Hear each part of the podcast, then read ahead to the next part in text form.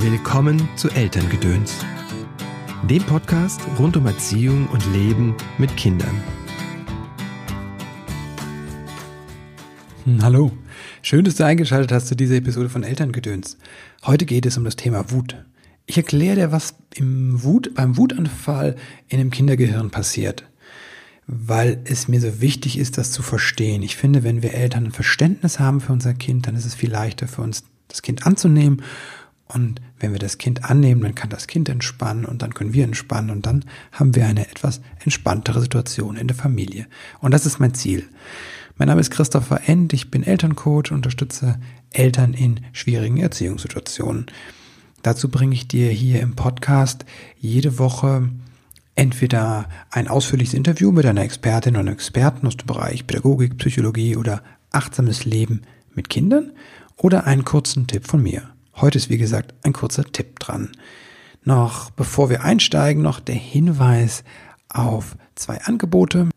Also quasi Werbung in eigener Sache. Und zwar passend zum Thema gibt es einen Wutkurs. Der startet am 18.11.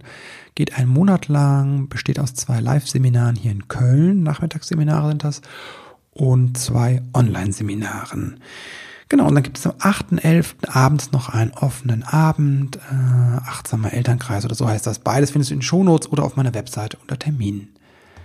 Jetzt aber zur Wut. Gerade geht ein Facebook-Post von mir so richtig viral. Ich glaube, über 40.000 Menschen haben den schon gesehen. Da bin ich sehr dankbar für. Und ich dachte, ich nehme das als Anlass, einfach nochmal das ein bisschen ausführlicher darzustellen, wie das ist mit der Wut. Ich erinnere mich ganz deutlich an einen Zwischenfall mit unserer Tochter. Das war vor der Einschulung, Ende Kindergarten. Wir waren bei Freunden. Ich habe sie bei Freunden abgeholt. Hm, ich habe ein bisschen länger mit den Eltern gequatscht, weil das wirklich sehr liebe Freunde von uns sind. Und dann habe ich meine Tochter äh, ja dazu bewegt, äh, mit mir zum Auto zu gehen. Und wenig später hockte ich über ihr im Kindersitz und presste sie mit aller Gewalt in den Sitz und sie presste mit aller Gewalt dagegen und schrie auch noch mit aller Gewalt. Und da merkte ich irgendwie, ich habe so gefühlt drei Ampeln in unserer Kommunikation überfahren und hier war einiges aus dem Ruder gelaufen. Und dann bin ich einen Schritt zurückgegangen. Ich war wütend, meine Tochter war wütend und das war eine schlechte Kombi. Als ich merkte, dass wir, wie gesagt, da in so einem Kampf waren, bin ich zurückgetreten innerlich und habe mich erstmal beruhigt. Wieso aber konnte das meine Tochter nicht? Die hat nämlich noch eine ganze Weile weiter getobt. Ganz einfach, weil ihr Gehirn noch nicht so weit war. Zum Regulieren der Gefühle brauchen wir einen bestimmten Bereich im Gehirn, der heißt präfrontaler Kortex und bildet sich erst im Laufe der Kindheit aus. Tatsächlich ist diese Ausbildung erst mit Anfang 20 bei Jungs abgeschlossen. Zum Verständnis hat mir sehr geholfen das Handmodell von Daniel Siegel. Das ist ein Professor Psychiatrie aus den USA. Und das möchte ich dir jetzt kurz vorstellen. Wenn du deine Hand dir nimmst, dann kannst du dir vorstellen, dass der Handrücken mh, hm, der Hirnstamm ist. Das ist der Teil des Gehirns, der aus dem Rückenmark emporsteigt. Und der Hirnstamm ist das stammesgeschichtliche ältere, älteste Teil des Gehirnes. Man sagt auch Reptiliengehirn ist jetzt stark vereinfacht, aber da liegen so autonome Reaktionen drin. Ganz wichtig, also Dinge, die der Körper selbst macht. Vor allem auch diese Fight, Flight or Freeze Modus, also der Kampf, Flucht oder Erstarren Modus. Das sind Dinge, die werden unwillkürlich, springen die an. Darüber legt sich das limbische System, das heißt, wenn du deine offene Hand jetzt deinen Daumen legst, wäre das das limbische System, das ist das ältere Säugetiergehirn. Hm, da sind vor allem die Emotionen, die sind nicht nur da, aber ne, dort spielt, spielt die Amygdala eine große Rolle. Das ist so quasi wie das Angstzentrum, die Alarmanlage des Gehirns, können wir auch sagen. Und da werden Erinnerungen eingefärbt, emotional. Und darüber legt sich, wenn du jetzt die Finger über den Daumen schließt, legt sich quasi die Großhirnrinde der Neokortex. Und ganz vorne, das, was du dir jetzt anguckst, also die, die mittleren Fingerglieder, das wäre der präfrontale Kortex, also der Bereich hinter unserer Stirn. Und dieser Teil ist der Teil, der imstande ist, Emotionen zu regulieren. Was allerdings in einem Wutanfall passiert, ist, dass dieser Teil quasi wie hochfliegt. Dann nimmt das limbische System nämlich, die Alarmanlage springt an und sagt, oh Gott, oh Gott, was ganz Schlimmes passiert.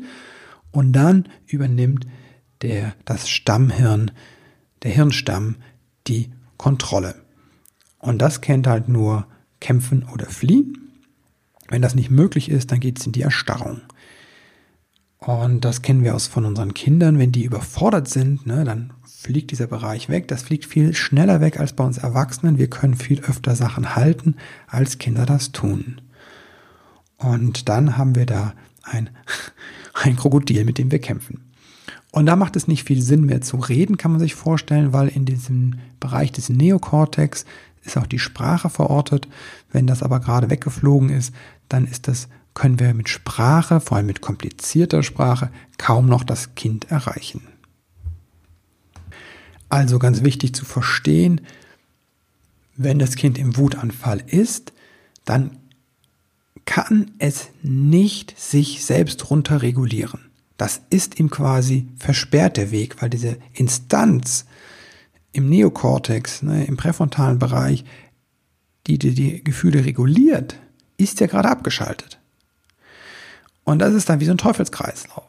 Ne? Alleine kommt es dann nur schwer raus.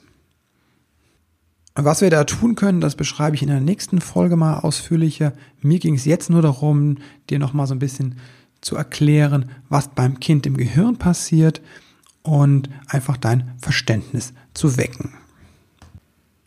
Ich finde, das ist der erste Schritt. Das war zumindest bei mir so, als ich verstanden habe, was bei meinem Kind passiert, dass das gar nicht anders kann, ist bei mir einfach mein Herz aufgegangen und ich konnte ganz, ganz anders auf das Kind zugehen. Das ist der erste Schritt, zu verstehen, das Kind kann nicht anders. So viel halt heute zu der neurobiologischen Sprechstunde bei Christopher End. Nein, ich hoffe, ich habe dir so einen kleinen Anreger geben können. Ich verlinke auch nochmal das Buch von Daniel Siegel, das fand ich total hilfreich. Da steht das mal ganz ausführlich drin, wenn du mehr einsteigen möchtest. Ansonsten gehen wir dieses Thema auch nochmal tiefer theoretisch in Online-Videos und ganz praktisch in Übungen an in dem Wutkurs, der am 18.11. hier in Köln startet. Alle Infos dazu findest du auf meiner Webseite und in den Show Notes. Und jetzt wünsche ich dir einen ganz tollen Start in diese Woche. Bis bald.